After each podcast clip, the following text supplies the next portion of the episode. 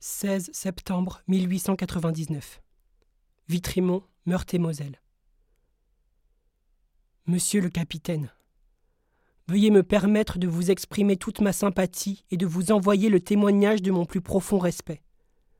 Je suis un ouvrier de la campagne, je suis cultivateur et je vous écris pour que vous ayez preuve que dans toutes les classes de la société, il y a des consciences qui vous honorent et des cœurs qui battent pour vous. Je veux que vous sachiez que, même en dehors des intelligences d'élite et des grands cœurs qui se sont levés pour votre cause, il en est d'autres encore qui ont compris votre situation et qui vous aiment parce que vous avez beaucoup souffert et à cause de la grandeur d'âme que vous avez toujours montrée. Prenez courage, monsieur le capitaine. On sait que vous êtes innocent. On a entendu le cri de votre âme, on a compris votre caractère, et on a vu qu'il était impossible que vous ayez été un malfaiteur. Efforcez-vous de vivre.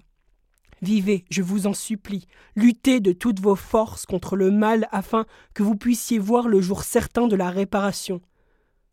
Ce jour viendra, j'en suis sûr. Je vous l'atteste au nom des fils de la terre de France, au nom du travailleur des champs qui vit et pense librement et dont la raison aperçoit la vérité. Recevez, monsieur le capitaine, l'expression de mes sentiments les plus respectueux et l'hommage de ma plus sincère admiration. Eugène Girardin, cultivateur.